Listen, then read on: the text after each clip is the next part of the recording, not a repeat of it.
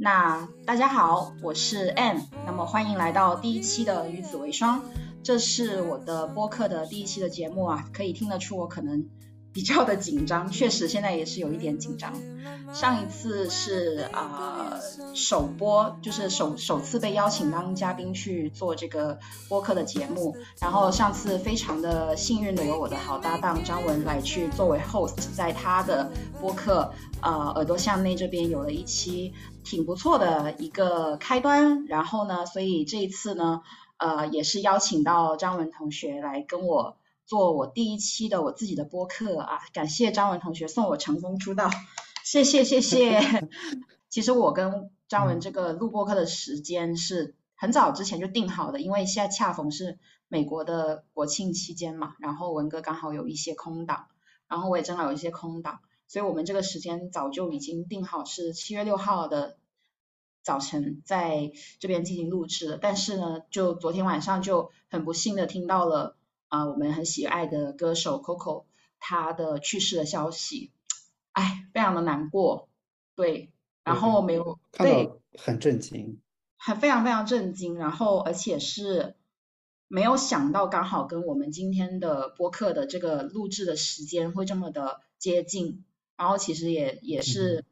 呃跟我们今天要谈论的这个话题吧有一点点的相关，然后在我的小的时候吧。啊，我记得第一次知道 Coco 这个名字，大概小学的时候，我那个时候有一个有一个非常好的闺蜜，她很很喜欢 Coco，然后通过她的介绍，然后知道了这个人，非常为她的舞台所感染，就是我感觉到他就是一种非常旺盛的感染力，让人特别特别的呃能够沉浸在音乐跟他带来的那种美感里面，就他整个人，我觉得他。能够传递出来的生命力跟美感真的是非常的统一，就是让人觉得是一种美的化身嘛。我觉得当我第一次看到那个呃奥斯卡的《月光爱人》的那个表演的时候，真的非常非常印象深刻。然后完全没有想到他会以这样的方式去离开大家吧？对，对，因为一直以来都会觉得那是一个非常阳光、活力四射的人，对吧？是的，对。嗯，所以尤其的让人难以置信，我觉得，对，是，但这也是我觉得很多人说难以置信，但是我觉得无论是从我们个人的经历，还是说我们了解做以及就是我们学心理咨询到到现在知道的来访，或者说整个我们这个领域，你看到的其实是人的活力和。热爱或者说这些阳光的背后，其实都有另外一个阴暗面，甚至可以说，这个东西它不是它不是很少存在的，它其实是可能一直都会有在那里的一个东西。是的，虽然对于他真正的这些，他所经历的究竟是哪一个痛苦，或者说哪种体验导致他最终做出这样的一个选择。我觉得这些是没有人可以去推测，也无从知晓的一些事情。我想每个人听到这一则新闻，可能心里面泛起的一些涟漪是不一样的。啊，对对。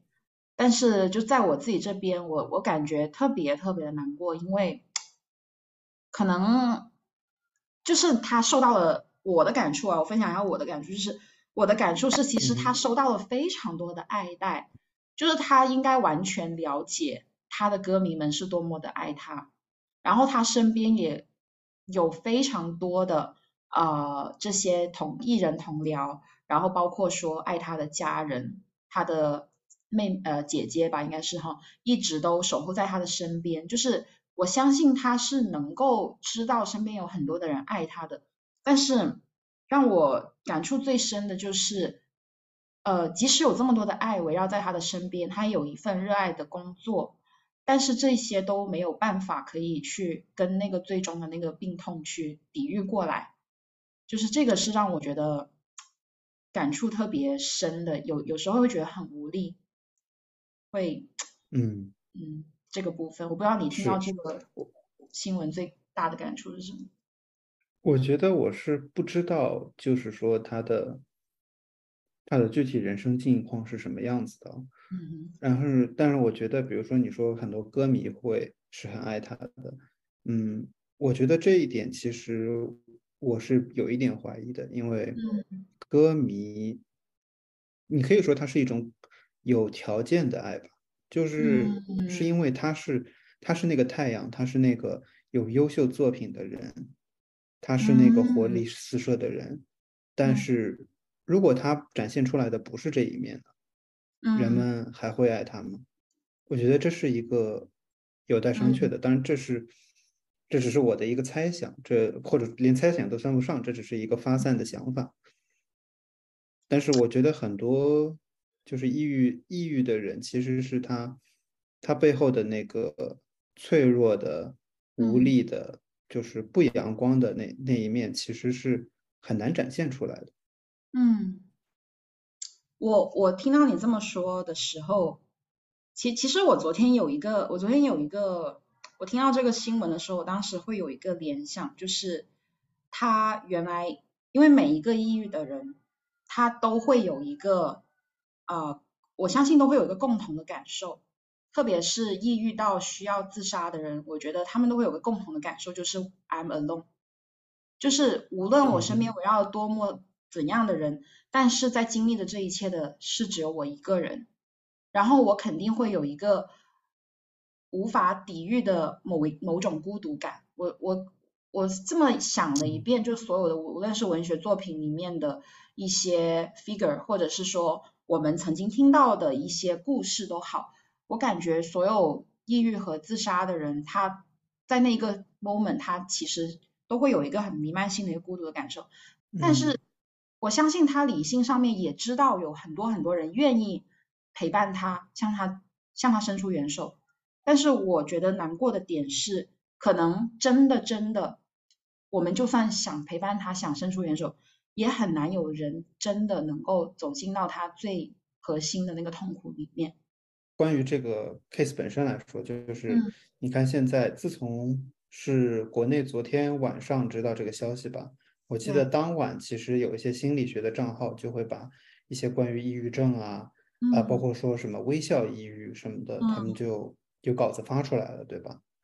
然后你看这些故事，你看这包括还有微博上的讨论，嗯。但其实没有人知道究竟他的个人的心理的那个故事到底是什么，对，然后我们现在也不可能知道了。嗯。而这个故事是每个人都非常独特的，它是一个完全个人的故事，是的，别人也无从去，无论是指责、评论，或者甚至说，即使达到理解，都是很难的一件事情。嗯，广泛一点来讲，就是你说像在心理咨询领域，其实我觉得心理咨询师的很重要的职责就是去尝试尽量的去嗯理解、去陪伴。很多时候，就也许你不能完全理解，但是表达表达理解的这个态度本身就已嗯经是，就其实对于来访者，对于正身处在呃可以说这种情绪的深渊的人来说，已经是一定的帮助了。是的，我觉得你说的这个是一种情况，就是说我可能真的没有办法完全理解，但是我尝试的去理解，然后我向你传递出来我这种努力本身能或许能够让对方能够有一定的这种呃感受到自己被他人关注跟关心的这样一种感觉。但我想我想说的是有另外一种情况，另外一种情况就是这个心理师他或许真的能够理解到对方的痛苦。像我昨天去听另外一档心理播客的时候，这个这个 播客叫不可说，然后他们是那个心理师在谈这个事情嘛，就是刚好我昨天听的那一期是讲自杀干预的，然后他会讲到说，其实心理师去聆听到这个来访者的某一些特别特别难的来访者的困难的时候，这个心理师完全的共情到了，他甚至就是感觉到说，真的对他来说还不如安乐死吧这种感觉。但是伦理的嗯要求、要求我们作为一个心理师，一必须要尽力的先把他挽救。但是你作为一个已经共情共感到他那种程度的痛苦的情况下，你可能也会跟他泛起同样的感受，就是真的很绝望。嗯，所以这是另外一种另外一种情况，我觉得。然后，嗯，也涉及到我们今天想谈论的这个话题，就是说，究竟 心理咨询师也会很痛苦吗？啊，今天略显我觉得我们可以，对，对我们平复一下，把话题转到这边来。因为上一期呢，我们在耳朵项链那边，我感觉我们很 positive，很欢脱。然后 我们当时还在讨论这个选这个背景音乐的时候，我们说我们要选一个 funk 一点的 这样子的一种，对，啊对，然后还好像要快乐一点哦。结果呢，然后这一次呢，刚好我们就要触及一个有点 emo 的话题啊，但是这也我觉得也是很自然的展现给大家说。心理师的常态就是 在这种 情绪波动之中，或者说人的常态吧。对对，是的，是的。呃，可能很多人会觉得说，呃，是不是心理咨询师特别的理性，然后或者说特别的具有对自己的情绪的掌控力什么的哈？但是反正我跟文或者说心理咨询师 从从来都不会得。就是有情绪低落或者情绪的障碍的问题。是的，是的，呃，特别是我跟文吧，就是我们两个在交朋友的过程中，反正是目睹多次对方的大 emo。emo。对，是。这种大 emo 的，有的时候是啊，他他 emo 啊，有的时候我 emo，然后呢，每每次陷入这种 emo 状态的时候呢，都会表现都蛮大相径庭的，跟。跟平时那个很很积极的时候的自己，对吧？然后你想法啊什么的，那种呃情绪的波动的程度，完全你自己都不知道。哎，我怎么可以判若两人这样子？哈，刚刚文有讲到说啊，是不是说啊，心理咨询师他其实可能有的人会觉得说，哎，他们情绪非常的稳定，或者他们都不会陷入到这个。呃，这种特别是情，特别是情绪病里面啊，我就是不是说呃陷入过这种情况的人，他不会成为心理咨询师，或者说心理咨询师完全不会陷入这样情况呢？其实我们今天这一期播客是蛮想给大家，就是说展示一下，心理咨询师也有可能双引号有病。事实上，很多人选择成为心理咨询师或者走上这条道路，恰恰是因为他们可能曾经有过一些相关类似的经历。甚至我们有一些心理学泰斗，他恰恰是因为自己得过某一类型的心理疾病，然后促使他去研究出了这个疗法。嗯，里面例如例如就是研究出呃那个辩证行为疗法的那一位创始人，他其实就是自己是那个 borderline，他自己是边缘性人格障碍，之前有得过，所以他因为自己有过这个体验。所以他才研制出了这个呃辩证行为疗法，就其实这种情况是存在的。还有比如说阿德勒，其实他的嗯他的心理学体系理论其实是基于自己的个人的经历，对吧？他是家里面最小的一个，他天生有一定的残疾多病，然后所以他会谈谈论就是自卑与超越这样的概念。会想说我的人生境地是这样的，那我怎么样能让我的人生有意义？所以其实他自己就是一个可以说走出低谷、走出自己人生原本的那个限制的一样一个人。或者比如呃，另外一个例子也不完全是他可能原本是抑郁症，他但面临了非常多的人生挑战，就是那个维克多·弗兰克尔。在写的那个《活出活出生命的意义》的作者，他对他在那个就是二战的时候被关进集中营，他之前就是个心理治疗师了，但是集中营的经历其实又给他添加了很重要的一笔人生经历，然后他在即使在那样的苦难中，他也找到了意义，所以他的疗法就是意义疗法，所以其实。这几个人我觉得是比较典型的代表吧。是的，就是，对，嗯，是的，是的，啊，的确哈，就是感觉大家会希望自己去找到一些方法去自救，就像刚刚我们谈谈到的这几位心理学泰斗，他们其实也是在寻求这种自救的方法，然后他们经历过的，他们成功了，然后他们把总结出来这样一种疗法。那今天我们也蛮想就是说去分享一下我们两个为什么会向往心理咨询师这个职业，究竟啊我们以前有过什么样的一些经历，然后导致我们去接触到心理咨询呢？在这个分享之前，我是非常忐忑的，是有蛮多担心的部分的。呃，一来是在公众平台去讲述这个东西本来就不是一件容易的事情啊。然后呢，另外一个是其实会非常担心，对于 maybe 有一天可能我的来访会听到这一期播客，或者是说他们也了解到他们的咨询师可能没有他们在咨询室里面看到那样的他以为的那般的强壮。我有的时候会有这种担心，不知道会对他们。产生什么样的影响？呃，他们会仍然对我有所信心吗？还是说他们呃会不会觉得说，其实呃你会不会帮不了我？你觉得？那那我我先不说我，我先问问你啊，就是你刚才说的你的这些担忧或者说困惑，你现在有什么想法吗？呃，一个是你之前给到我的一个呃。就突然我想说，给到我的一个教育，也不是教育，是一个一个分享。我觉得分享，对我觉得对我是有帮助的啦。就是说，啊，首先第一个是 be myself 嘛，就是你要真实的去做你自己。当然，这个真实的做我自己，并不是说我什么呃，就是陈芝麻烂烂谷子的事情，我全部要拿来。跟所有的听众或者是说所有的来访者去分享，这个同样会产生一些问题，就是说，毕竟咨询不是关于我的，是关于来访者的。那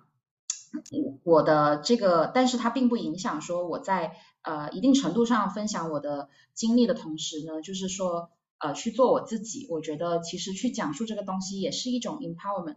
那另外一个部分呢，是我其实蛮想通过一种比较真实的体验去。呃，去给到大家一个感觉，就是不不需要对心理咨询师有太多的迷思，觉得他们有他们非常强壮，或者是说什么样。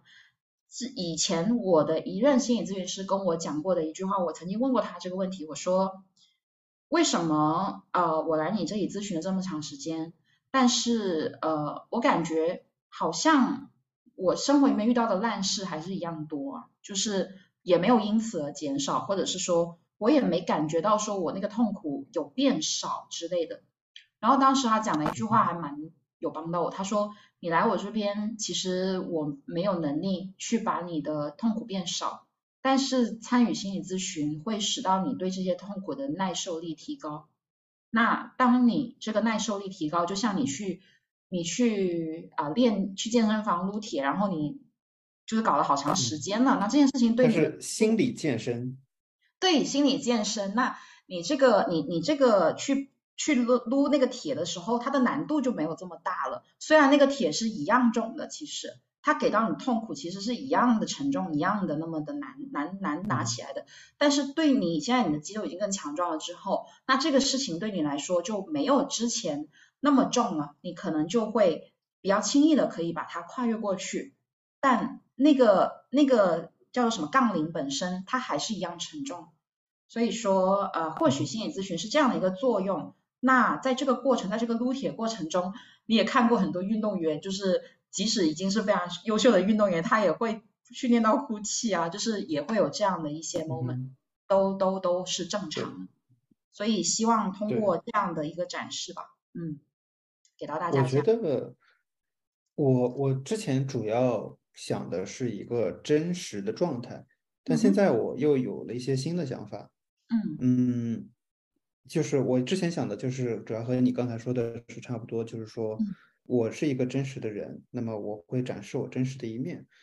然后我后面我觉得有还有几个新的想法，一个是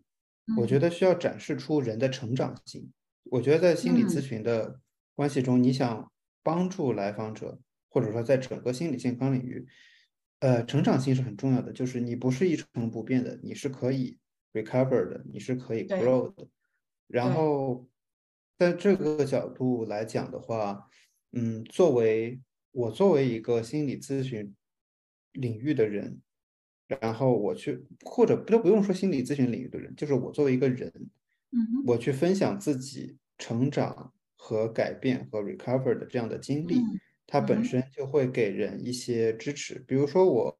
之前有的抑郁的经历，我在不同的，比如说一些群里面啊，聊天的群里面，我都会分享过。然后我发现其实有不少人跟我说，我这样分享对他们很有帮助，因为我觉得在尤其是在网上，其实很多时候人们看到的都是非常片面的东西。然后我平时说话也是一个比较稳重的人吧，所以别人看我哇，好稳重啊。然后当我说我第一次见你，我就觉得你都不会有事吧？你这个人。但但不 是，你现在应该知道我了，对吧？然后，所以我记得有人跟我说，他说他觉得很感谢我分享我之前呃，就是患抑郁症的经历，包括去找心理咨询师，包括去找精神科医生服药。然后去接受医医治和帮助，然后以及这中中间的可能一些病耻感，对对药物依赖的害怕啊什么这些过程，他看上去哦，原来我不是一个人，原来这是会发生的。而当然以我的例子来说的话，还能展现出是我康复了，那就更给了人一个实打实的希望了，对吧？所以我会觉得我这样的分享。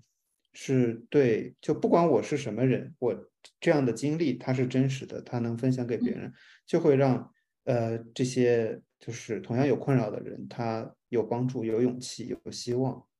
对，嗯，是的，希望是康复之路里面非常非常重要的一个一个元素。对。然后我想加一点，就是我刚才说的这一点，其实还有一方面就是，嗯，就是这是我作为公共的。公共表达的一方面，嗯哼我通过这种方式来去影响人，然后让去去广泛的去分享一些希望。但是如果是我作为心理咨询师的角色，在一个咨访关系中，那这个故事就不是以我为为主了嘛？对。那这个东西，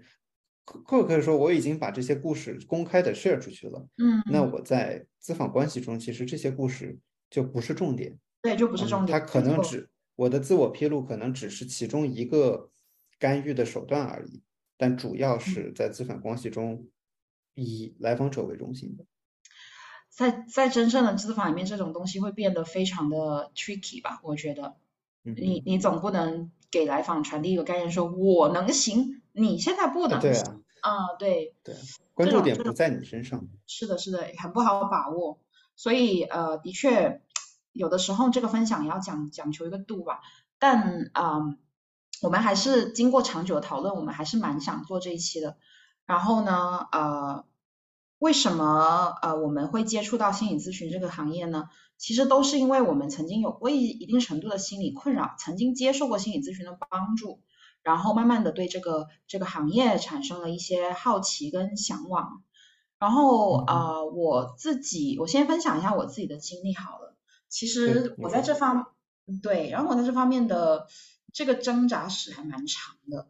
嗯，我第一次去找心理咨询应该是在高三的时候吧，那个时候就是找了学校的心理老师。那我们学校还蛮还蛮先进的，我觉得啊，当然在那个十呃十几年前 啊，又暴露年龄了，就是这十几年前的。这样子的一种情况呢，学校有这个心理健康辅导的体系哈，但是首先人力资源是非常缺乏的，就是你这么偌大的一个学校，你可能只有两个心理老师，然后那个心理咨询师同时也是会来给你上心理课的老师，所以其实这个这个关系它有一点有一点奇怪啊，anyway，他有这样子的一个渠道可以让我去求助嘛，那那个时候我其实是因为嗯我在。青春期一直比较胖胖的，然后呢，我就去啊，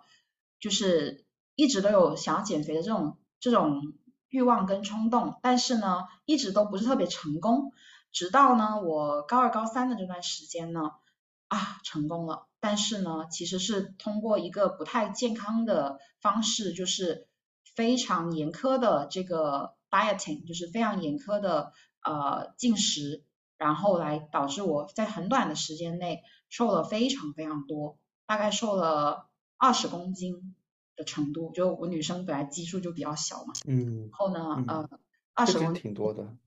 很多。你那个面貌是完全是翻天覆地的改变。就是你想象我现在的这张脸，然后瘦个三十斤的样子，你想象一下，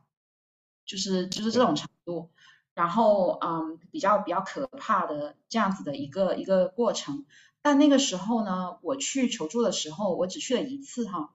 那我当时也还没有跟老师讲这个情况，因为呢，嗯，首先第一个我不太了解这是个情况，我当时就认为这是一个很单纯的一个呃一个一个减肥减的挺成功的这样的，我没有想到我的情绪低落啊，或者是说各种各样的这些。情绪上的这些问题可能跟这个东西有所关联，我当时没有特别往这个方向去想。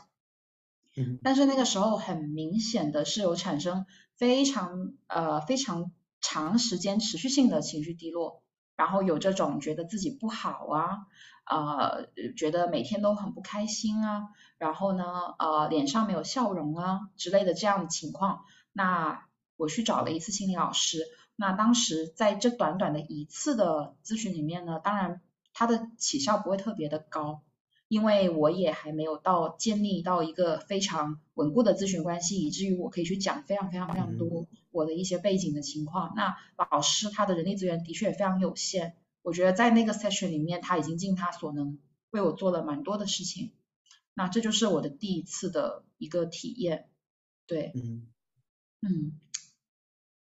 蛮这已经听起来其实已经是一个。比较怎么说呢？这我我听上去这是一个比较严重的情况，就是需要嗯，你你你现在你现在看那个时候，如果你给当时的自己做评估，你会觉得怎么样？嗯，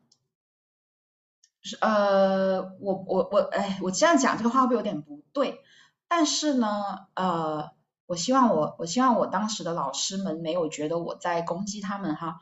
但是其实那个时候一个学生他在短时间之内有这么大量的销售，这个东西是非常不正常的。但是呢，呃，这样子的情况呢，因为我是住校，我其实就是呃就就没有太多在家里面，所以比较能够接触到我的成人是老师。那老师每天都会跟你在一起，然后可以观察到这种情况，但是他们好像没有关注到这个事情。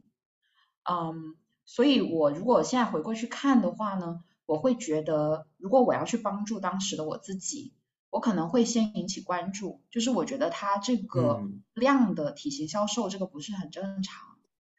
对，哎，你要这么说，对。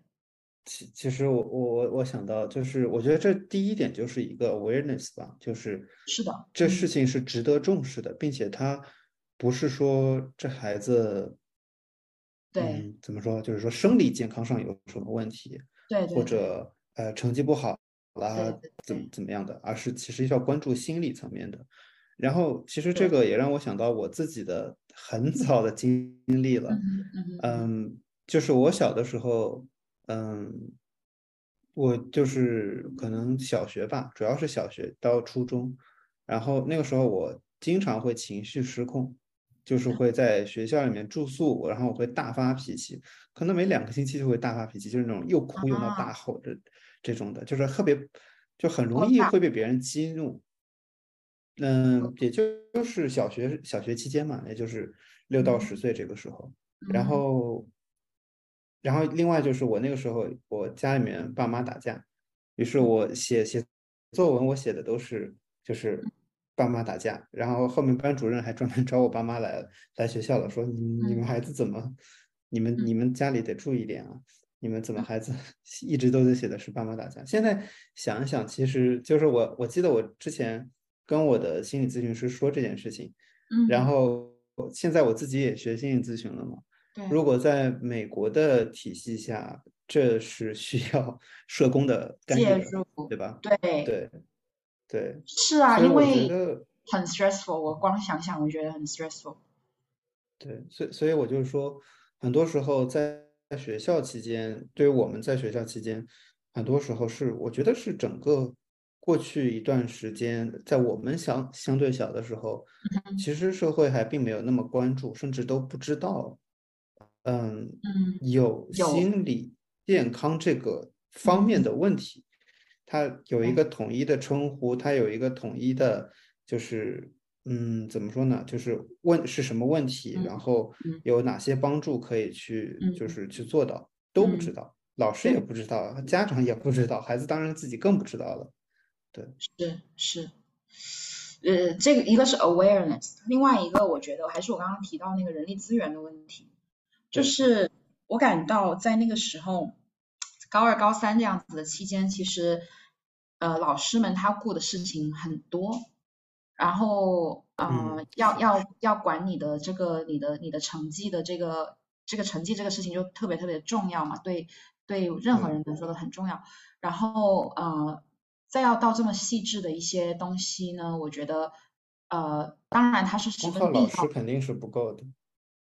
是啊，就是功效，对对对，就是的确，我觉得各方各面吧，都造成我我现在这么想哈，我只知道我当时是这个问题而已。那同学有没有别的问题呢？我也不知道。对啊，很有可能他们有他们自己的一些很 specific 的 struggle，完全无法别人是看不出来的。那我这个是因为我体型上面消瘦，别人一眼能看到嘛。但有很多人他的内里的挣扎，你可能完全。知道不了的，对对，包括可能被被霸凌的人啊，对啊，嗯，对，是你你你刚刚讲说你那个常常发怒的这个东西哈，那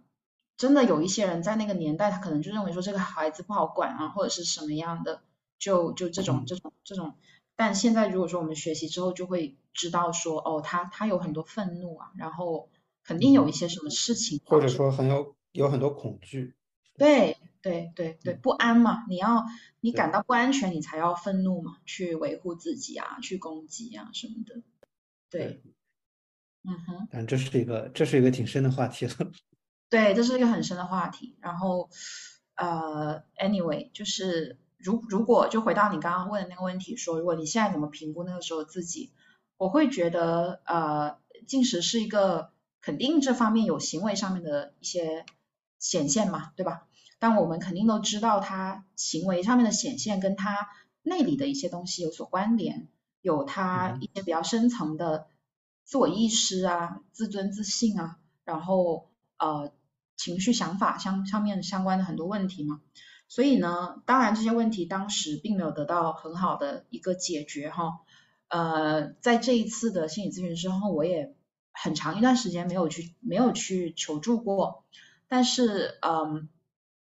可能我通过一些呃其他的一些方法，比如说呃转移注意力啊，或者是说那个时候有进入到大学，整个那个环境有有了一些改变之后呢，那可能会有一些别的呃事情占据了我的想法，它还没有说立刻这个就是自己内里东西的处理，没有立刻被推到我的。叫做什么？那个优先清单上面来，有很多东西我在，你只是在耐受着，我是痛苦的，但是我只是在耐受着而已。然后等到我真正的第一次的去踏入了一个我们叫长程的咨询哦，就是也跟大家可以科普一下什么叫长程的咨询。一般来说，我们讲说十到二十次的这种叫短程的咨询，你可能在。十到二十次，一周一次的话，那可能就是几个月之内完成的。针对一些比较特特定问题的这样的一些解决的话，这种我们一般把它称之为短程的一个咨询嘛。然后我第一次步入我们所谓长程的咨询呢，也就是说它的频率跟它的长度、时间跨度都比较长的。这个是第一次跨入，是因为我进入职场之后，在职场上面产生一些压力，然后呢这边引发了一些。很很很大的焦虑情绪，然后呢，这个焦虑情绪导致我当时产生一些生理反应是，例如啊，我听到同事敲击键盘的声音，我会感到非常受不了，然后我没有办法安坐，就是它是很正常的敲击键盘，你现在听别人敲击键盘觉得没什么，但那个时候我听到同事，比如说快速的敲击键盘，或者说听到办公室里面高跟鞋哒哒哒的声音的话。我会无法耐受，然后我会整个人都觉得我无法安坐，或者是说，呃，去上班的途中感到我快要哭出来了，呃，下班的途中也感到我要哭出来了，然后就整个人都是这种呃焦虑者，然后呢很就像你刚刚讲的很易激惹，有的人会不知道原来我容易被激惹也是一种处在强大压力下面的一种情绪表现。就一般来说，你不会对这种敲击键盘的声音或者是这种东西有这么大的反应，他那个时候完全耐受不了的。而且它影响我的整个工作效率，还有对自自己的各种观感等等。然后那个时候可能也的确觉得说这个东西，呃，似乎我需要去好好解决一下了，到了一个那样的点，所以那个时候去找一个呃咨询师是呃动力学流派的，也就是动力学也是精神分析流派的这样子的一个长城的咨询师。然后那一次就做的时间做的比较长，做了将近一年半的时间，而且呢，我们做的频率也比较高，每周做两次，对，嗯，这就是第一次的长城的咨询的体验。那这一次的体验对我来说是比较深刻的，我觉得非常非常深刻。嗯，嗯，怎么个深刻法？我就等你问我。最深刻的是什么？呃，最深刻的体验是，我也很好奇，因为我我没有做过长城的精神分析的。啊，OK，呃，Right，最深刻的有好几个方面啊。嗯，第一个深刻的点是在于呢，我经历了这一次的长城咨询之后，学习的一个最重要的技能。就是我知道我自己什么时候不开心，什么时候开心，然后这个开心跟不开心背后引发的事件是什么？你知道，在在做这样的长程咨询之前，我都不知道的。就你不觉得这件事情很很神奇吗？就是在我身上是一种弥漫性的不开心的体验。嗯。然后你一般来说嘛，哈，一般来说一个人他今天他感觉不开心，然后他可能就会知道。是因为我跟我的爸妈吵了一架，或者是干嘛的，所以导致这个。但在我接受这个咨询之前呢，我没有这样的一种分辨力，就是我仅仅是会在一个我们叫什么情绪跟认知完全融合的状态，是不懂得有一个自我的那种什么的。就任何人来跟我讲什么，我可能就会说啊，我心情不好。嗯，然后人家很正常的询问你，就说啊，怎么了？你为什么心情不好？我我我那个时候我就会想说，我长期都心情不好，我没有办法告诉你一个具体的缘由，我心情不好，不像谁吵了一架才会心情不好，我长期处在一个低状态，所以你问我什么事情引发你心情不好，我回答不了你。然后我对你来问我这个问题的感觉，我对你来问我这个问题，我感到非常的愤怒，你居然没有看出来我长期处在低状态，就嗯。这个对话常常是进行不下去的，所以我那个时候呃跟我身边的人的关系也不是特别好，因为其实会有很多人想要帮助我，但是呢呃他们都会觉得这个人弥漫着一团乌云，然后呢你你你你想去帮助他，你问一些很基本的问题，比如说你为什么心情不好啊什么的，这种东西其实卷出来的都是一些负能量的回应，跟那别人很难跟你进行下去，特别他没有过专业训练的话，很容易会变成。你怎么回事？你这个人，我只是在关心你一下。对，所以呃，在咨询里面哈，你感到咨询师首先他不会被你这些东西这么容易被压倒。第二个就是你自己其实也是带着改变的心态要进入咨询的，所以你会比较愿意去分享。那咨询师去问这些问题的时候，那什么引发你呢？呃，或者是怎么怎么样做一些这些方面的一些，好像一个。卷得很死的结，帮你去解的这个过程里面，你慢慢会开始发现说，原来我的每一次的情绪的起落，它肯定有一个触发点。那那个事件它可能背后还有很多别的一些你早年的一些经历造成你会被这个 specific 这个事件应激，但是它肯定在你的生活里面有某一个 trigger，那起码你可以先把这个东西找出来。对，所以这是对我影响比较大的。第一个点就是我学会了呃分辨我的呃情绪的起伏和它的那个触发点。那在这个一年半之后，我有一个很明显的改变，就是我能够感觉到我什么时候开心跟什么时候不开心了。以前你问我什么事情让你开心，我想不起来的，因为我长期弥漫在一个不开心的感受里面。那现在我大概就会知道说，起码比如说我跟朋友聊了一通电话，我感到释放之后会有一种舒适感，然后我吃到一个好吃的东西有一个喜悦感，然后呃我我得到我达成一个目标之后，我会有一种兴奋感，就是你描述情绪的词语也会变多，你会对自己的开心变得更加的细致的有一个细致的体验，就不会是一团你看都看不清的乌云长期笼罩在你头顶。那这样他也会更细致的去理解这些情绪，也可以一定程度上的去调节吧。对，是的，我我觉得这个是非常重要的第一步，这个是非常重要的第一步。嗯嗯，嗯，对，这是这是这是一个对我影响最深的一个部分。然后第二个影响最深的部分呢，我小小的暴露一下，就是我这一次的动力学长城咨询是没有完结的，就是我们所谓说一个正式的结案，当时我的咨询师用了一个词，他说正式的结案是瓜熟蒂落，也就是说你这个人的问题基本上在这个阶段被完也不是完整的，但是被一定程度上面的解决了。然后你是这个东西成熟了，然后你瓜熟蒂落，你就可以进行一个分离。那我们可以进行一个完整的结案。但是呢，我这一个一年半的咨询是没有完全结案的，因为呃，当时动力学的咨询，它它的一个呃有一点点呃有一点点恐怖的点，就是因为你跟对，就是你在这个里面体会到的一些。早年经历的一些东西呢，它对你的呃影响跟那种情绪的浓度，它会高到你超越你自己想象的那个范围。所以说，嗯，我我记得那个呃，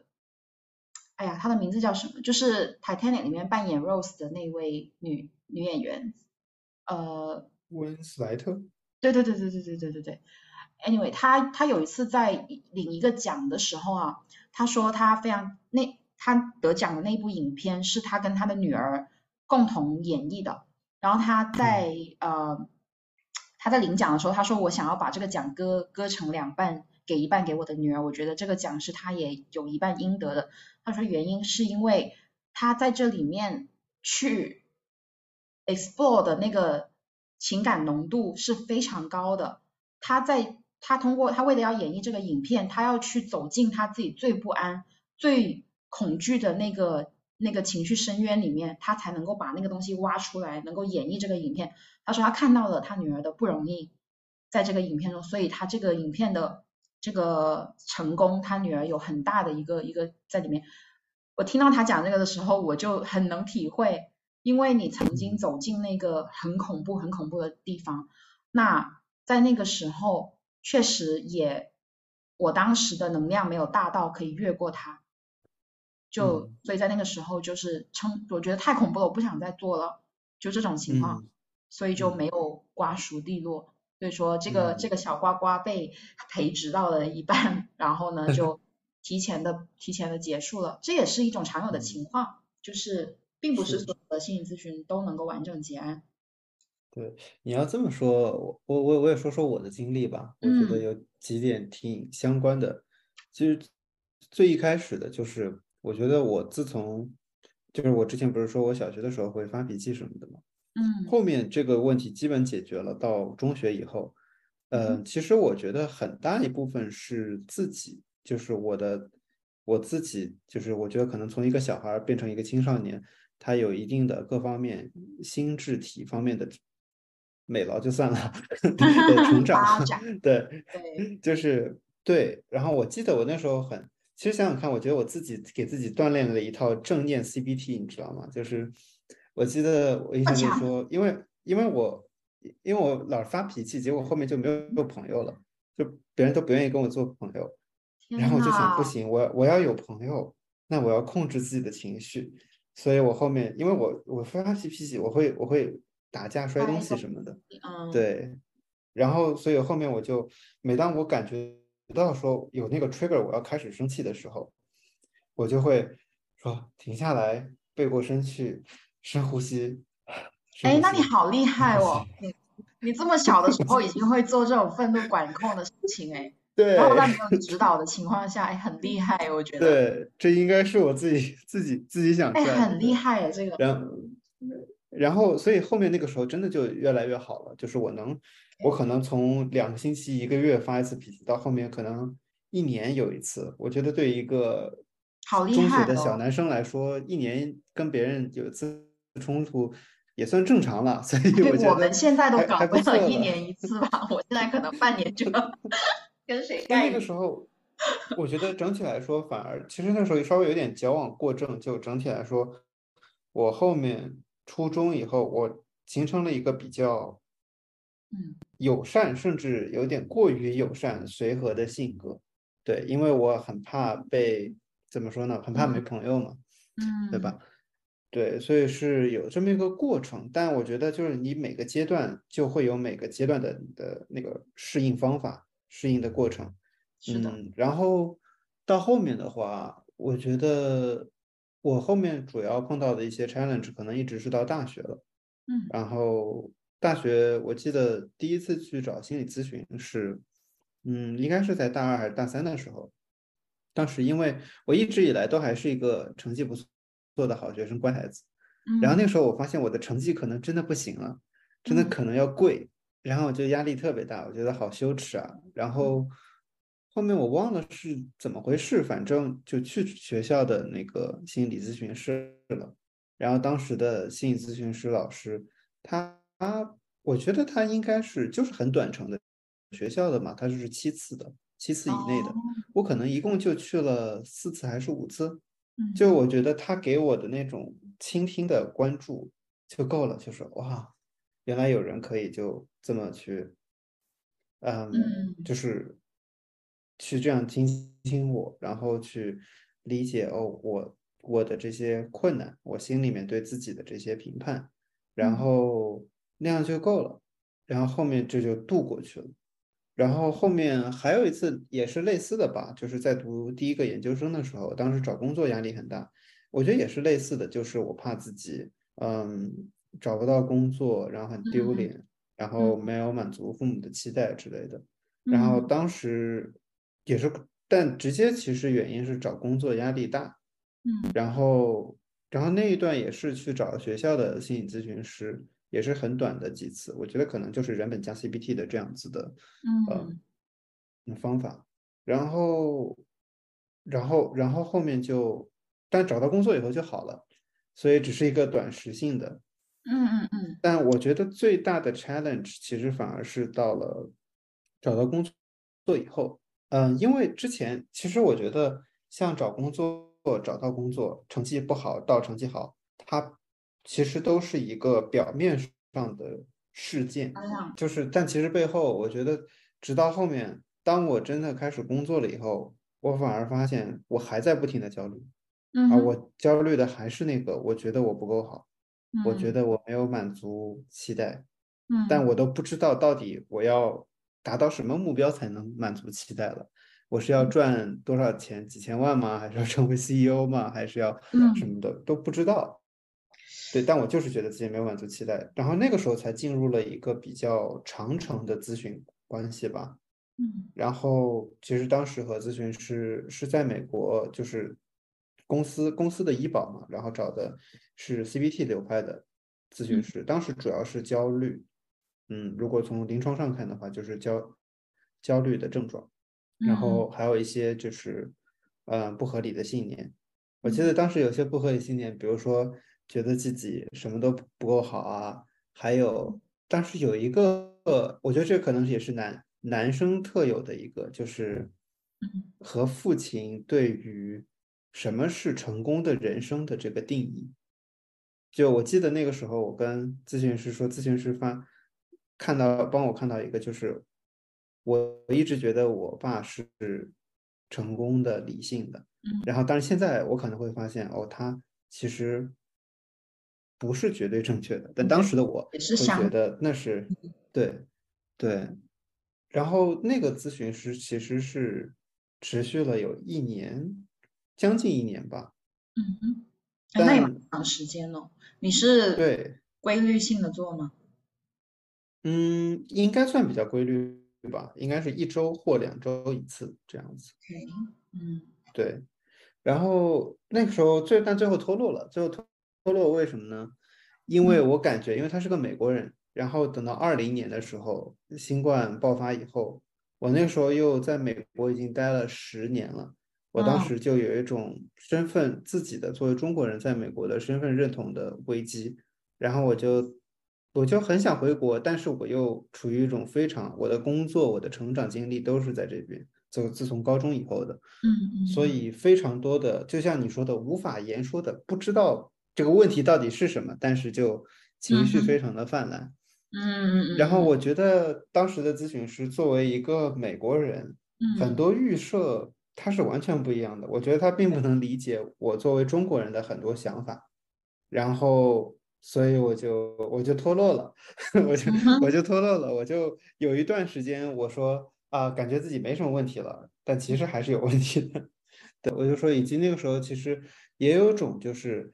呃，在做咨询的时候会想着。嗯，我什么时候能不做咨询啊？我我我问题差不多了吧？好了吧？可以了吧？对对 对，是的，会常常会有这种想法。对，嗯，呃，我我刚刚想说的就是，的确啊，就是你刚刚讲到你们两段短程的这样子的经历的时候呢，哈，我感觉是在现实层面遇到了一些实实在在的困扰，然后呢，希望可以找到一个。应对的方法，然后呢，可以让自己更加的有适应性，能够把这个阶段度过去。这也是很多的短程心理咨询可以做到的事情。比如说上次我在耳朵箱内呃分享的那个轻抑郁的一个一个经验嘛，就是我当时异国适应，其实我就是想找到一个快速的方法，可以让自己赶快适应过来，能够让这个适应过程不要那么的艰难跟那么煎熬。那其实它是以一一种找到一种适应的方法。当然，你说有没有人他一辈子都以找适应方法的这样的活法活一辈子呢？也是可以的。我觉得也不是不行。他只要这个人他觉得这样的方式活下去是他能够幸福快乐，能够呃有人生意义的，那也未尝不可。但是我感觉到有一些人啊，有一部分人他如果不去。往深走，你光教他适应性的方法的话，这个持续性不会很强。然后，呃，他遇到一些事情，总是还会泛起新的涟漪，就好像，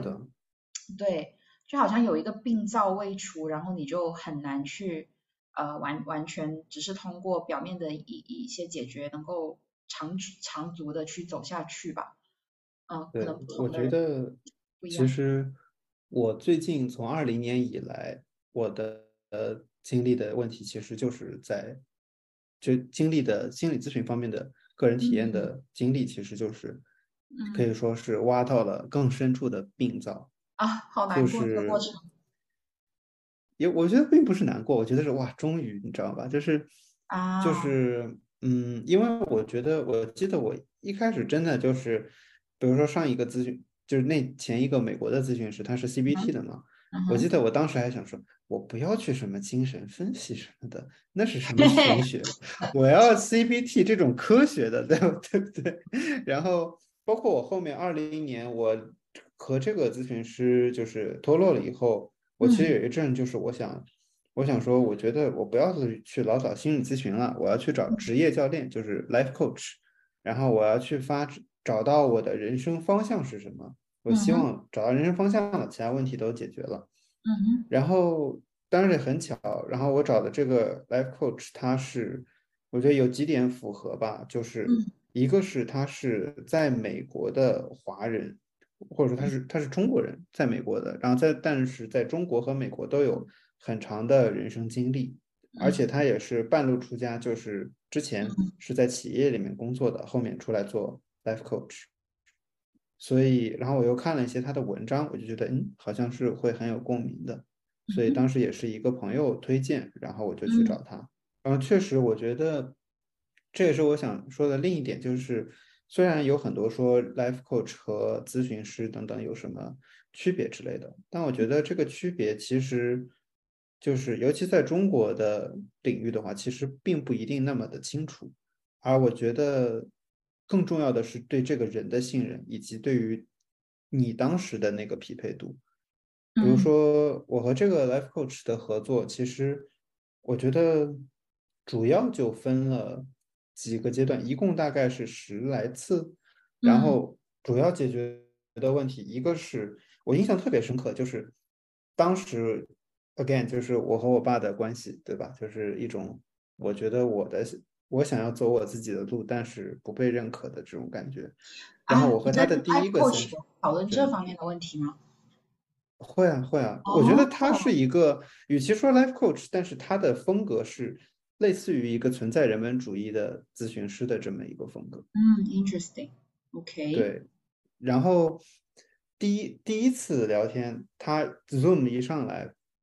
他就说，他说，哎，我看你扎了一个小辫儿，我当时留个头发，然后他说，哎，你这你这真有趣，我我他说我我爸爸也是以前留过小辫儿，他他很酷什么的。然后就这么一下，我这个印象就非常的深刻，就感觉一下子拉近了关系。我感觉他对我有认可了，我就愿意进一步的去袒露我的真实自我了。因为在在那之前，我上上一次回国的时候，正好我爸说：“哎，你这个头发，你这样不太职业啊，你照片微信的照片你要整的职业一点，什么什么的。”嗯，所以这是个很巧的关系的建立，然后。后面我觉得他给我的帮助就是，一个是让我看到了我自己在我的，就是在我和我父母之间，我们三个人组成的核心家庭里，我的状态是什么样的？就是我经常会可能会，呃，为了满足父母的期待，包括联系到，当然这后面我后面找的咨询师，其实我们都说到这一点，就是小的时候在家里面。嗯，比如说碰到家庭暴力的情况的小孩，是会很容易想着是以自我为中心，然后去想我怎么样才能做得更好，来去维系家庭，让父母满意这一点。嗯，对。但他是第一次点出了这一点，我可能之前完全没有想到过，没有意识到自己有这种模式。嗯，对。然后再到后面，我觉得其实在这个 life coaching 的关系里面，他也去。认可了我想要去走自己的人生，嗯，包括做一些更有创造力的工作，这些我的这些想法，然后并且最后其实还有一点就是，当我碰到一些人生重大的选择的时候，他会他会用存在主义那个框架，就是自由和责任是一体的，然后说没有人可以给你做这个决定，嗯，然后所以最后当我和他的咨询关。可以说咨询关系或者说 coaching 关系结束的时候，其实是有一种好像我一开始需要有一点在依赖着他，然后去成长，但到最后我说我觉得我们的关系可以就是结束了，因为我感觉我不需要再依赖着你或者反抗你来去考虑自己怎么做决定，而是我自己就可以做决定。啊，我刚刚也是听你讲这段的时候，我也是有所联想，因为我们刚刚一开始的时候不是还举了一个例子说撸铁嘛？其实咨询师的工作的确是很像教练无论你 actually 把他叫一个教练，还是说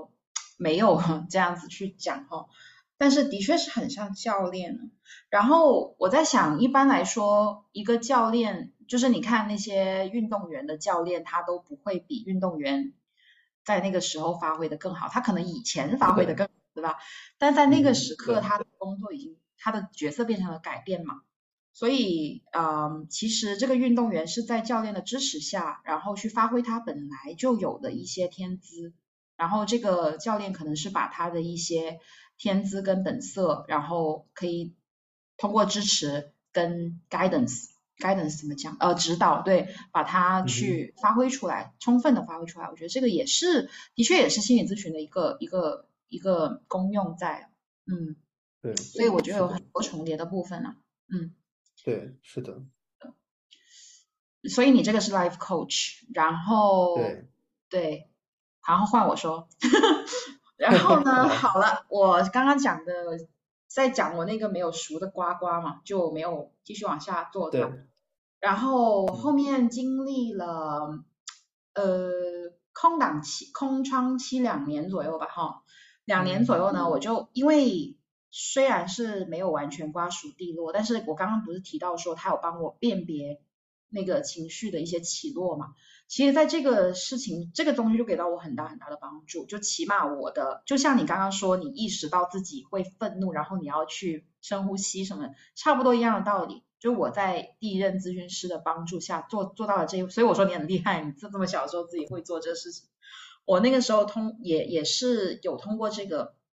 然后呢，当然也有一些外部因素的帮助，就是我转换了我的职场，然后在新的职场里面，呃，遇到了一个呃跟我的性格比较合拍的一个领导，然后呢，这个领导的呃就是整一个的这个工作环境。呃，我感觉这个改变也是对我来说，对我情绪稳定有很大帮助的。所以在那两年里面呢，对对对，所以在那两年里面，我觉得这两个因素扮演比较重要的作用，就一个辨别情绪，然后应对情绪，然后第二个就是呃工作环境里面的支持，得到了这个之后呢，整个人的状态得得到很大提升。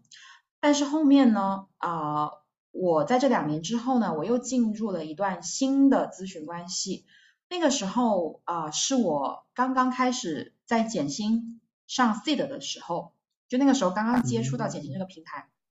对，然后那个时候开始，因为你学习心理咨询的时候，就像你上次提到的，你会学的时候，你一开始因为你会 know yourself 嘛，就有很多跟自己很相关联的部分，然后那个时候会突然间有很多新的联想打开，也会进入到我们刚刚讲的那一部分，就是说你又要进那个。你的人生游乐场就是那个你的早期故事所构建的一个游乐场里面去冒险了，然后那个时候呃，我就感觉到哦，我的我又开始挖掘一些早早年经历，那个没有熟的瓜瓜，好像他现在有这个欲望要继续成熟了，然后那个时候我感觉到我需要又需要一个咨询师去帮助我了。那这个咨询师呢比较有意思的就是，我也想跟大家分享一个这个体验，就是我之前的第一位咨询师呢，他是一位成熟咨询师。成熟咨询师的意思就是说他已经个人职业有一段时间了，然后他的个案量也比较充充足了，然后他的收费也比较高的，所以那个时候他的收费是四百元一次。然后呢，当然，然后到了现，然后到了我现在的这一名咨询师呢，我当时的感觉是，我在想。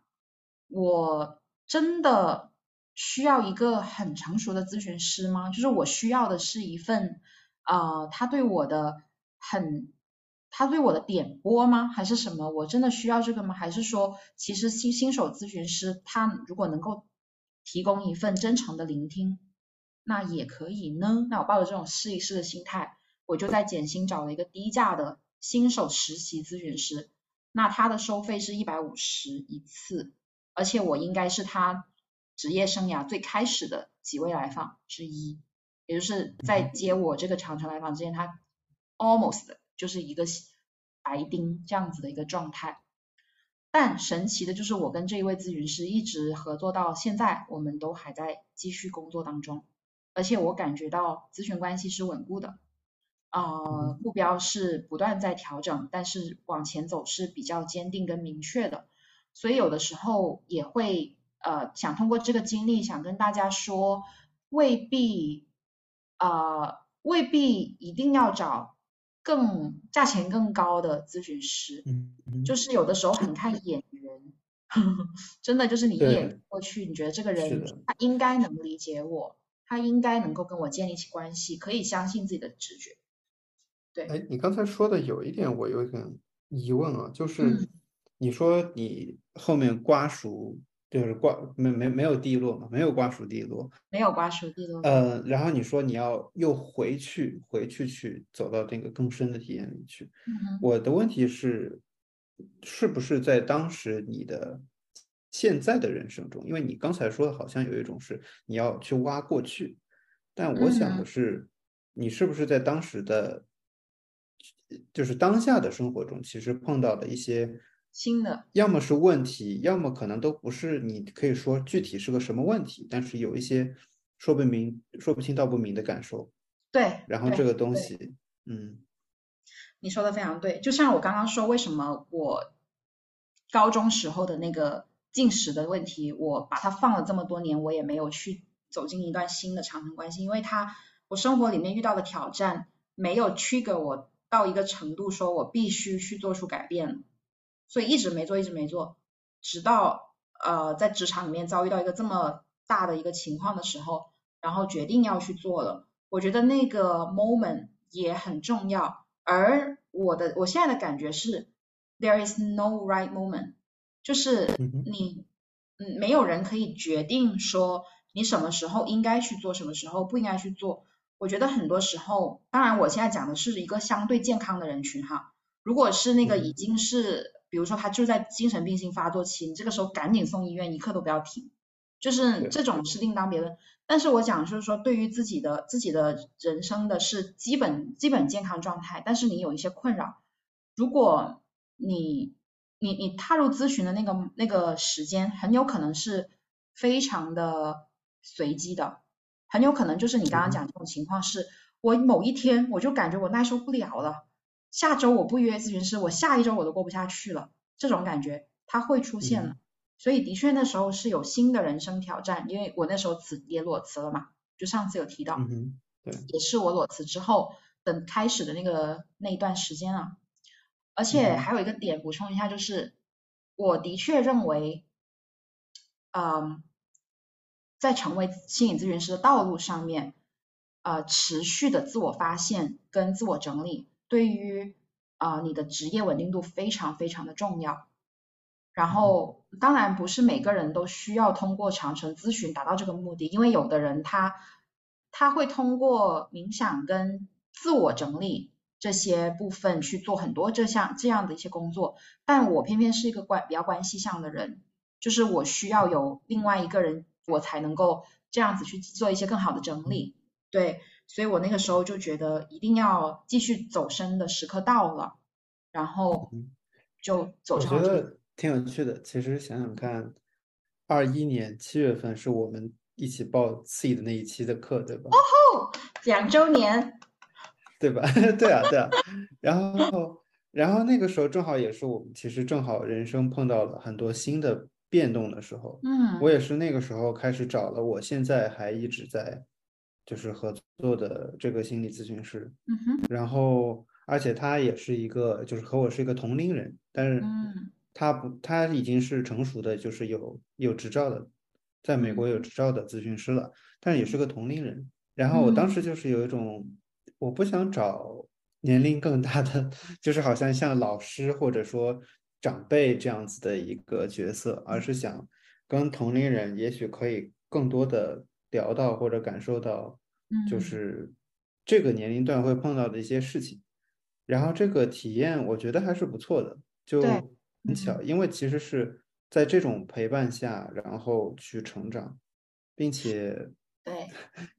对 对，所以所以这也是我觉得就是不存在一个绝对的什么年龄、什么性别、什么背景的咨询师适合你。就我觉得其实都包括我之前还找过一个呃年长的男性咨询师，然后我发现直到现在。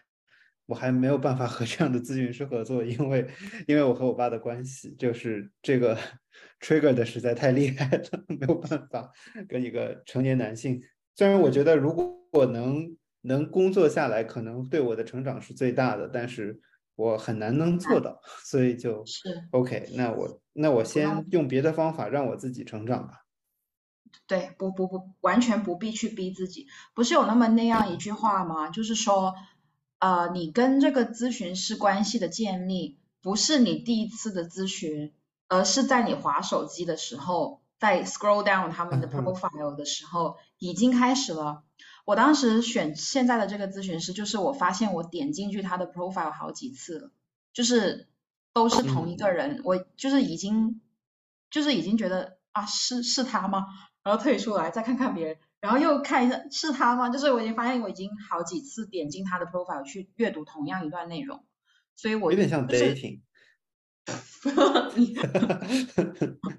就是怎么讲呢？就是你会觉得啊，这个人有一个直觉吧，就是反正我我们这嗯种人就比较相信直直觉嘛。我觉得有这个直觉是啊，这个人应该应该可以跟我建立起一个聆听对然后去尝试，对，对，所以其实那一刻开始，你的你的那个咨询关系就已经开始了。真的有一些人呢，哈，我讲一些例子，比如说有一些人他在选咨询师的时候，划手机选咨询师的时候，他是抱着一个比较忐忑的心情，或者是说他抱着一个巨大的期待。有这个人，Oh my God，他一次要八百块钱哦。然后我去之嗯前，我心里面想的是，你一定会值回票价的，值不回八百也值回六百，是不是？嗯那你抱嗯着这种很大很大的心情去进入这一段咨询关系的时候，其实它非常影响你在那一段那那个 session 里面的一些互相心理的关系跟一些对话的格局，嗯，我觉得是。是的，对所以说你在划手机选的时候呢，已经因为你们对彼此的想象已经开始了嘛，对吧？对所以说，嗯，就像你刚刚讲的很对，就是如果玩听的话，你在划手机那一刻，是不是左滑右滑的时候，那个时候的选，那个时候其实关系也已经慢慢在开始建立，因为你会对彼此有一些想象啊，会有一些遐想之类的。然后当你们真的面基或者是干嘛的时候，你就说啊，其实我当时划手机的时候，我想的是什么什么嗯什么啊，我没想到怎样怎样怎样之类的。你刚才说关于收费、金钱、金钱这个问题，我这后面没有继续找那个 life coach，还有一个一部分的原因也是因为它太贵了。就是我发现 好像市面上的 life coach 的收收钱收费最高可以比咨询师整体来说是偏高的，可能是因为 life coach 他们更和商业挂钩吧，就是好像能激发你的潜能啊，有让你事业有更大的发展啊之类的，所以它的收费会更偏高。然后虽然我跟我找的这个 life coach，我觉得他整体更像一个咨询师的这种态度，嗯，但他收费确实也蛮高的。然后所以是很难，因为一共也就十来次嘛，是没有办法形成这种长程的关系的。我当时二一年七月份以后，当时就是同时做了很多的事情，包括买房、养狗，就是和我伴侣的关系也进了进到一个新的阶段，然后想职业的变发展变化，但父母也不太认可，就非常多的东西同时出现，然后我我觉得我需要找到帮助，但我又那个太贵了，所以嗯。我就去找找到现在的这个咨询师，我觉得长城，而且我之前都不是长城的，然后在这样的长城的状态中，我感觉确实是有一种就不再是问题 driven，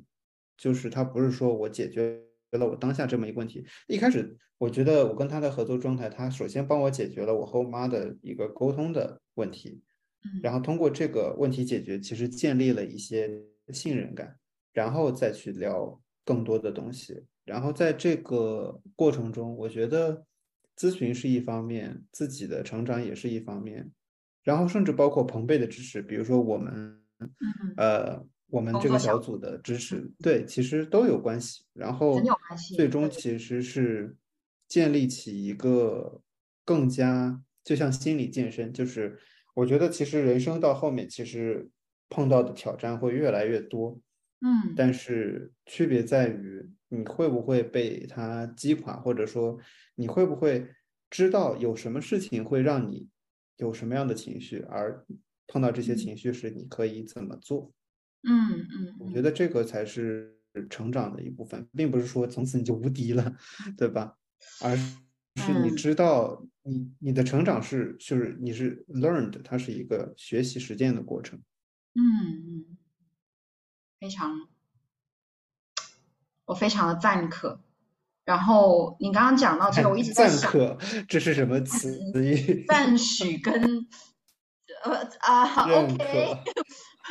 Right, I was thinking about something else. 就是我刚刚在想有没有有没有一个很好的比喻能够来去描述你刚刚讲的这几种身份哈。我刚刚想到了一个，你想一下，你看听听看有没有道理？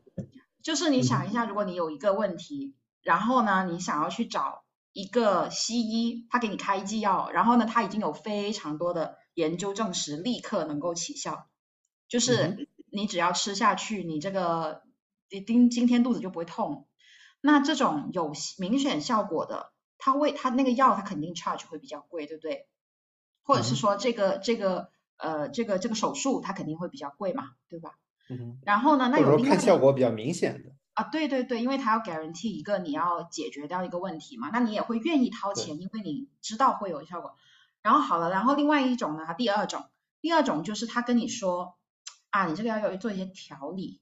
这个调理呢，就是他慢慢的让你有一些小小的改变，然后这个时候你就会有点质疑，你就会想说，那好像也未必就是说立刻能够解决，或者是说能不能解决都还是一个疑问。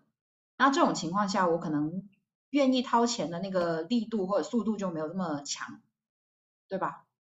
这这是第这是第二种情况，而且这个他还跟你说。那你要配合哦，你你要每天你要打一段八八段锦啊，或者是干嘛的哦。那这种对对，你你要配合，或者是说，那我让你做你不做的话，那可能你也不行。就是会有很多这个的话，那可能你的付钱的意欲啊，或者是说什么的，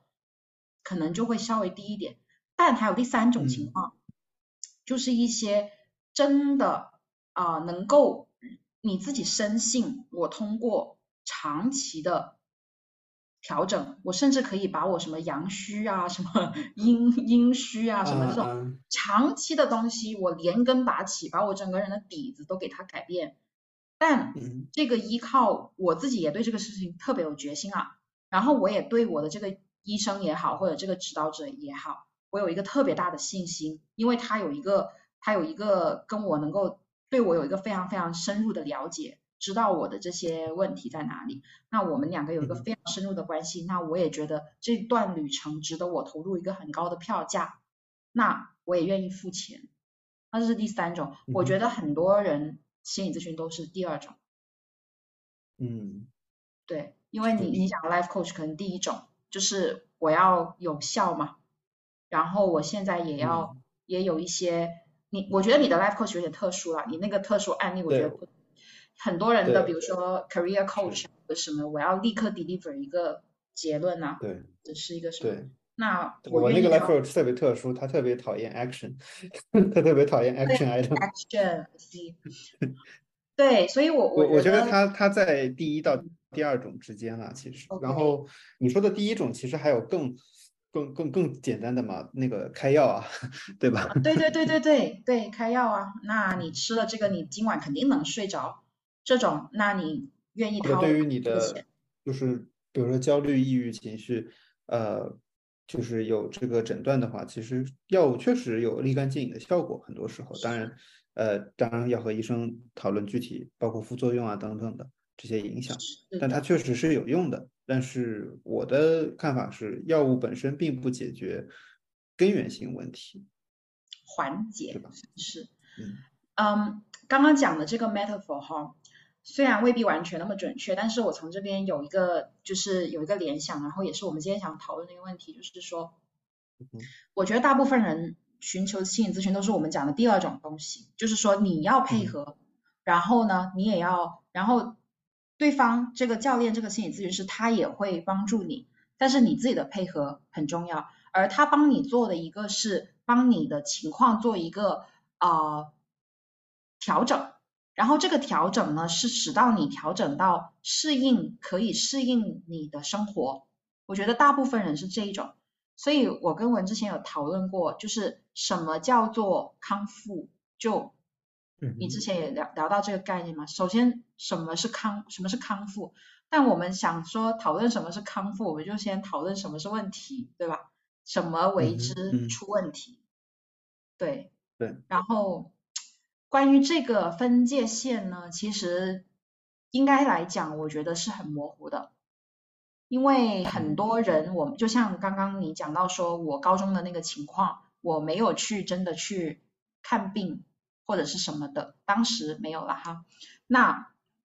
如果我真的去看病，如果按照我现在翻翻那个 DSM 或者是翻什么的诊诊断手册的话，我觉得大大多数情况也是会诊断厌食症了。对，嗯哼，嗯哼，但是那你说那个时候这个诊断对于我来说，它的意义在于哪里呢？我也不是特别清楚。所以如果说，嗯，诊断的目的是为了能够得到一个比较明确的康复方案的话，那我觉得我后来在没有得到康复方案的过程中，我也通过兜兜转转的各种各样的方式康复到了目前的水平。所以这个诊断它，对对对，就是那个诊断的意义在哪里呢？我觉得对每个人都不一样，然后不一定说，嗯，就是哎，突然之间想到，这跟新冠不是有点类似的，就是这种感受吗？就是你你非要验出来吗？就是你验出来没验出来？对，但是对，就像我也想到，就像我我自己不是。发脾气也自自创了一套 呼吸解压法，对不对？是啊，但但但我们想，我想明确一点，就是我们不是否定诊断系统，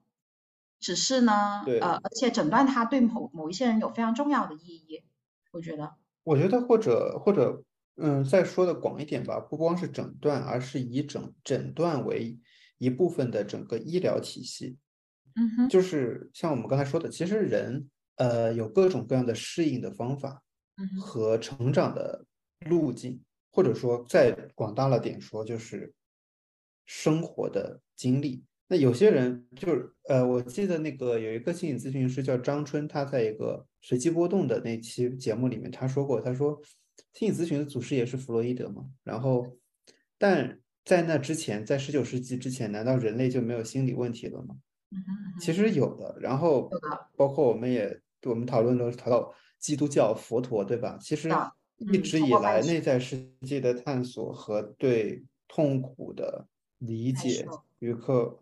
接受，然后对幸福的追求，这其实从古至今人有各种各样的方法，宗教是一部分，然后什么道德各种方面其实都有，然后心理咨询。无无论是心理咨询、心理治疗等等，其实也是当下的社会的一个医疗体系下的框架。然后在每个国家，它有不同的侧重点，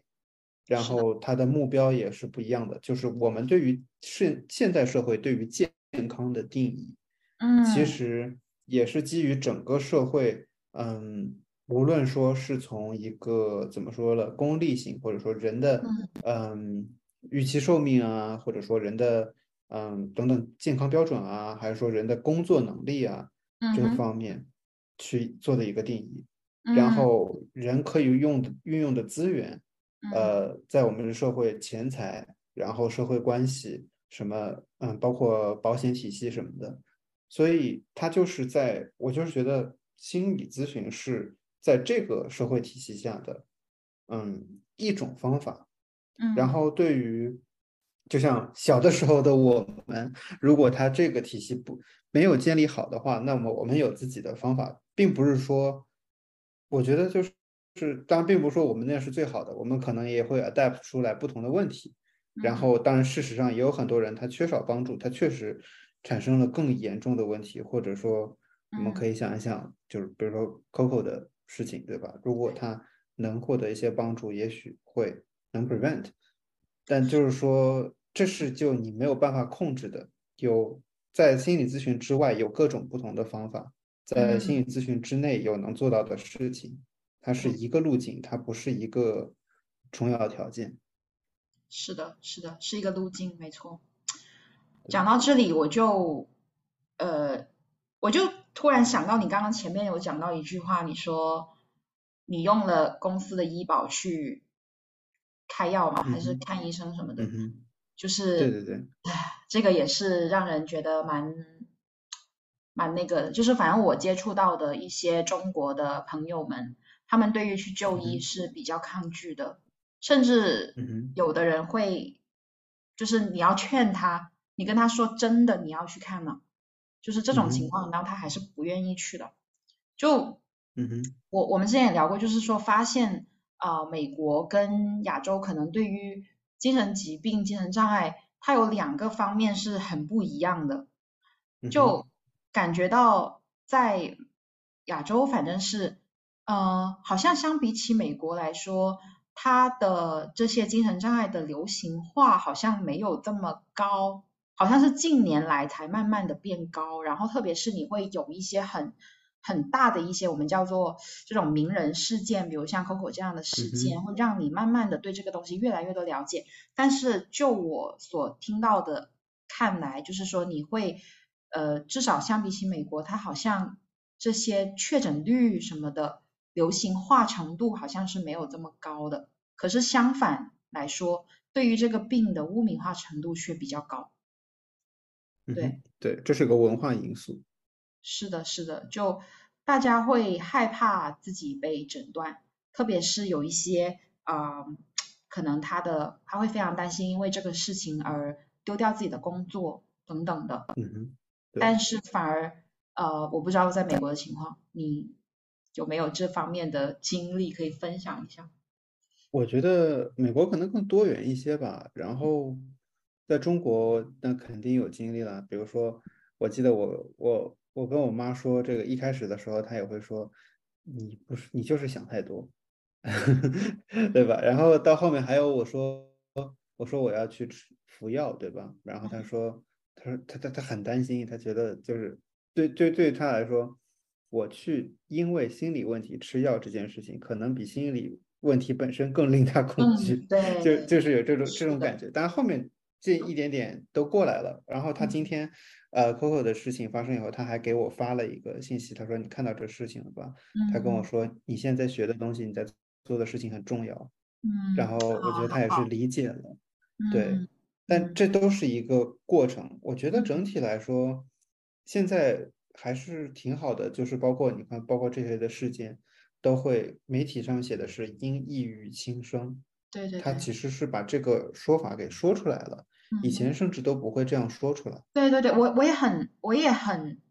其实有点惊讶了，因为我看到昨天那个，因为他姐姐 po 帖文的时候，我惊讶于他姐姐的直白，跟他愿意去讲这个事情。有的人可能他也有很多方式去传达这一则消息，其实，但是我觉得他能够这样子去向大家去剖白，我我反正我作为一个歌迷，我是很感激的。就是嗯你没有逃避他的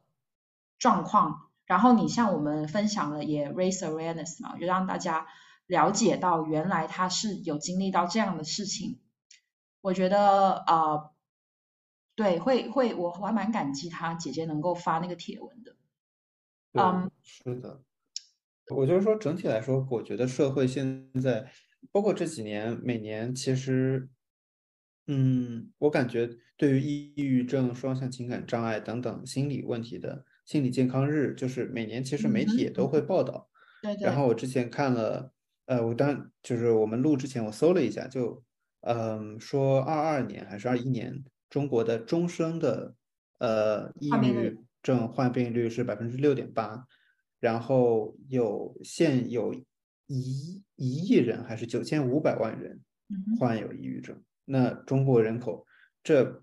已经不少了，这是多少少人啊，对吧？所以，所以就是，可我觉得这些问题它都，嗯，包括美国，我觉得也是近几年来对于心理健康的关注度是越来越高。嗯，可能是经济发展到一定阶段，嗯，可能之前没有被关注的问题，生存生存的问题解决了，发展的问题也部分解决了以后，嗯，然后开始关注到更多的这种。因为嗯很多，起码在我的理解上，就比如说大家看 Coco，或者说看其他一些人，首先会想的是，为什么这个人看上去这么幸福，或者说这么成功吧？就是在因为以前一个阶嗯段，在发展阶段，所有人都追求的是成功，有资丰富的资源、财富等等，他会发现这样了怎么还不够，还是会抑郁，对对对还是会痛苦。所以才会有更多的探索，到了这一步了。嗯，但是我刚刚想，你刚刚讲那个数据嘛，你说中国的患病率，我想，如果中国没有一些像我刚刚提到的那种说担心丢工作啊、担心污名化之类的，嗯这个数据会高得多得多。是如果又有医保，可以还通过医保可以找心理治疗师的话，那你这个就不是对 double 了，这个是好 好多好多倍的增长。但是呢，是就从另外一个角度上面来说，流行化、医疗化是不是一个真的一件好事呢？我觉得未必的。嗯哼，就还是回到我刚刚讲的那个，如果我当时的情况被抓到医院去的话，也是开药的，也是那样那样什么怎么样的。可是我真正需要的真的是那个药吗？真的是这个一直诊断吗？不是嘛？就嗯是，而而且就是那个时候，如果真的得到了这样子的一个诊断或者是什么的话，它对于我又会造成什么样别样的一种影响呢？我觉得这个又不好说了，对吧？对这个我有些想法，就是因为在美国，呃，有一本书叫什么？叫《像我们一样疯狂》，就是啊，我知道那本书，嗯对吧？就是其实美国美国的过度的这个怎么说疾病化，嗯，把所有东西都纳入医保体系，它是有它的利利益驱动所在的。然后嗯所有东西都开药，包括还有 ADHD 诊断的滥用，然后人们为了就是提高自己的成绩、集中注意力，然后去滥用诊断什么的，这种也很多。然啊后，嗯，什么突然想到 ADHD 之外，还有个读写障碍，也是常常被啊？使用。对，嗯就是这些，它都有它的，嗯，就是说诊断的背后有它的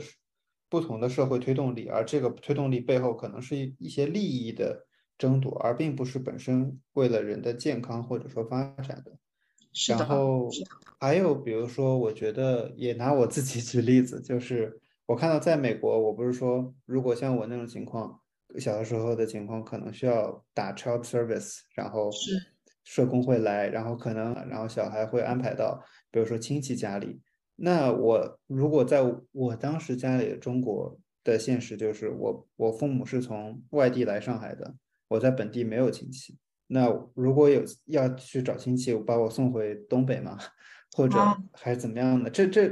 所以我当时想了想说如果真的是硬搬美国那套体系到当时的我身上，那我可能会与父母分离。那这对我是不是可能会造成更大的伤害呢？其实我也不知道，所以我觉得这些东西它都有它不合理的地方。是的，是的，所以的确很难一棍子打死说怎样怎样的，的确是是是会这样子。然后我觉得他的就是会造成不一样的看待这件事情的一个格局吧。但是呢，呃，比较乐观一点的去看待的话，起码大家肯定现在意识是提高了，提高中，然后大家的资源也越来越多元跟 available。available，然后当然，你啊说的大家，我觉得还是要看，如果社会的居民整体面的话，对，对对对啊，这个就也提到一个问题嘛，也是跟我们刚刚谈到的那个收费相关的事情。嗯哼，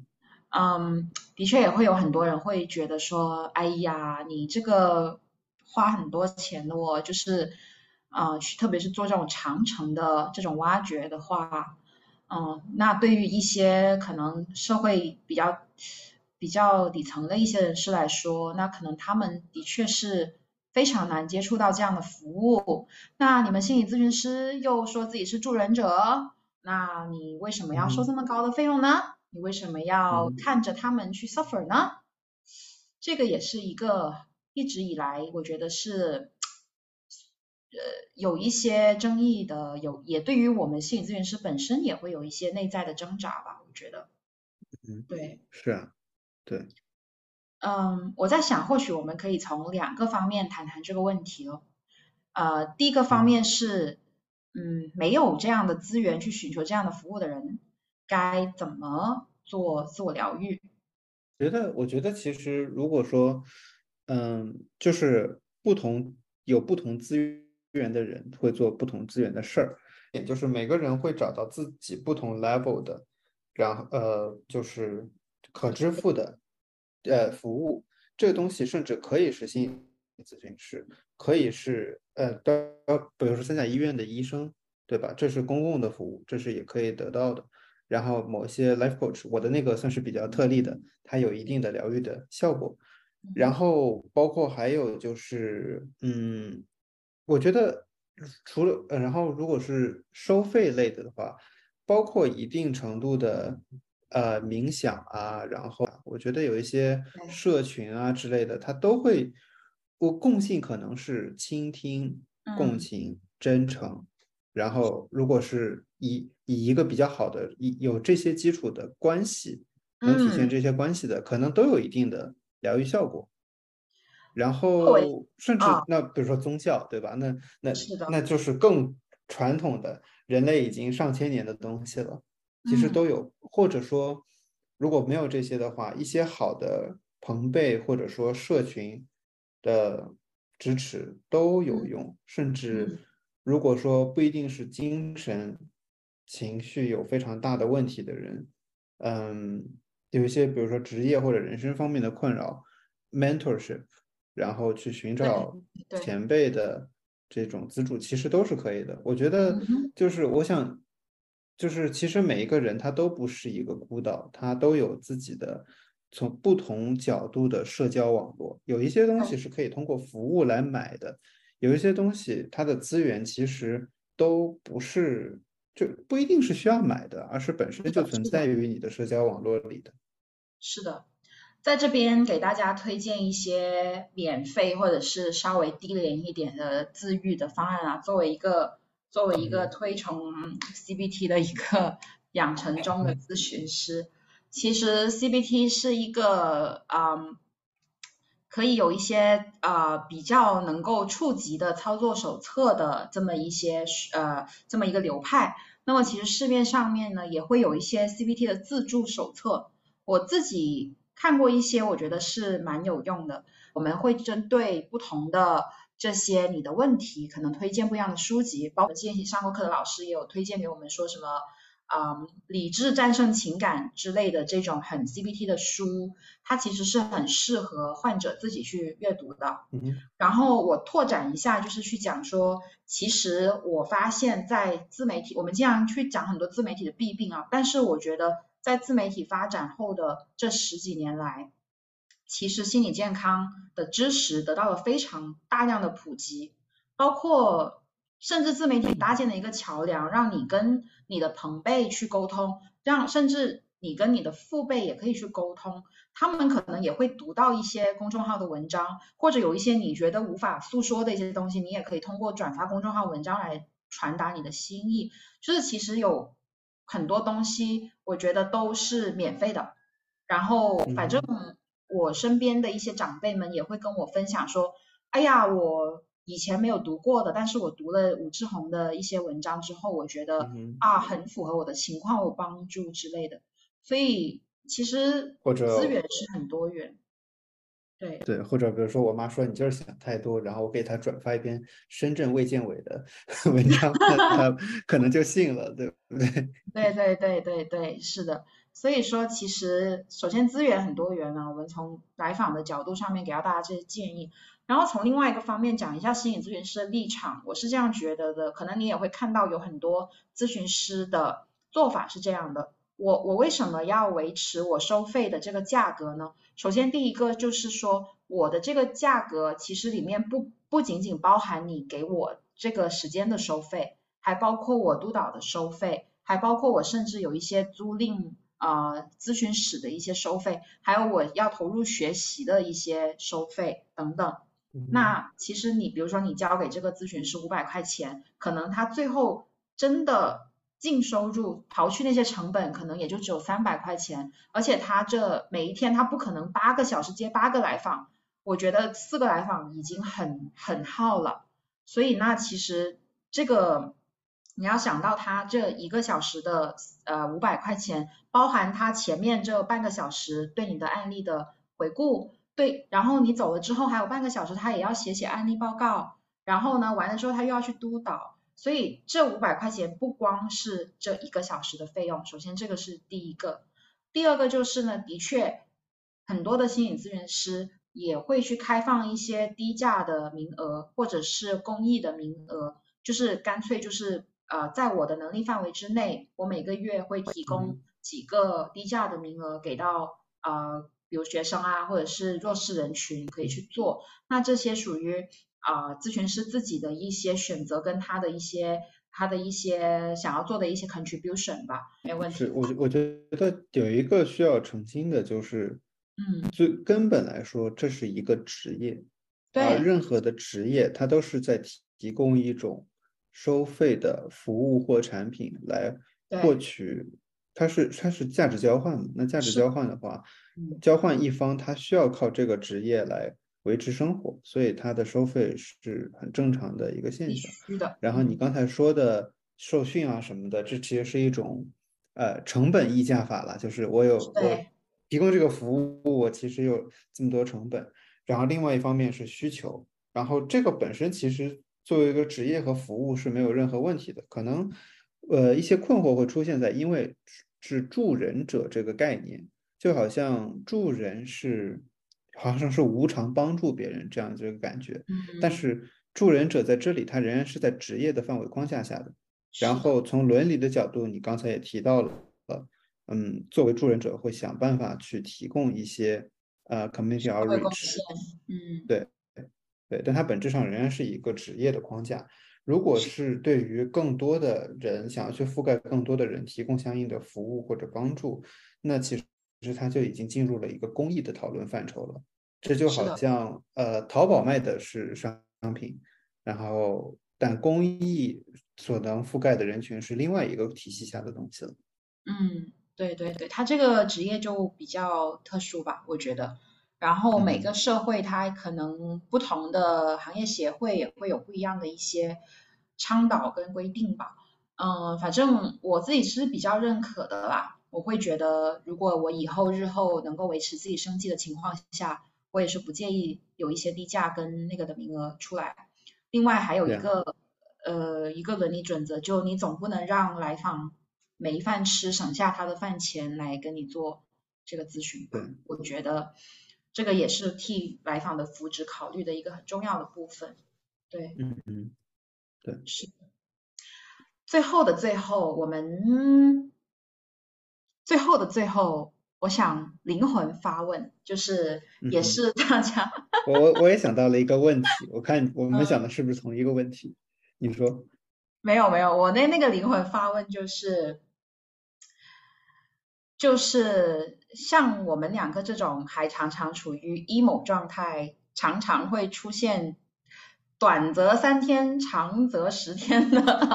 emo 状态的人，嗯，还能做咨询师吗？啊，其实这样子的灵魂发问呢，不仅是很多人的疑问啊，也是我们常常自己对自己的疑问。就是我们点一下我们这个题，就是我有病。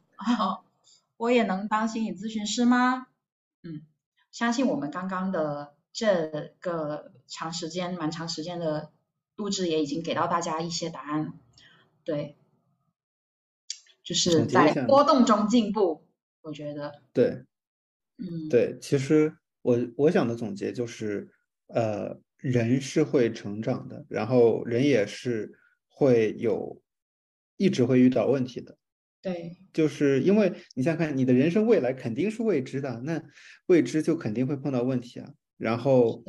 碰到波动，在这个过程中不断去学习，我觉得这也是有一些在，比如说在我的同学中，我其实见到不少，他们都是一种，其实是一种想要去 pay it forward 的心态，就是我经历过这个，然后我经历过，我康复了，我知道一些方法，然后我想要去。呃，帮助类有类似困惑的人，嗯，然后包括我记得，嗯，就像我之前找的那个 life coach，她四四十多岁的，嗯，一位女性嘛，然后我有一次问他说，我说你会焦虑吗？他说我当然也会焦虑了，然后我就说啊，天呐，我我没想到你会焦虑。他说我是人啊，这 这就是，其实就是这么这么简单，对吧？嗯，所以并没有说一个完美的人。无论他是什么类型的助人者，他能解决一切的问题。大家都是人，而这是一个非常基础的设定，我觉得就是大家其实都是人。然后对于我们来说，个人的体验和专业的学习同样重要。嗯，这两方面的结合，其实帮助我们能更好的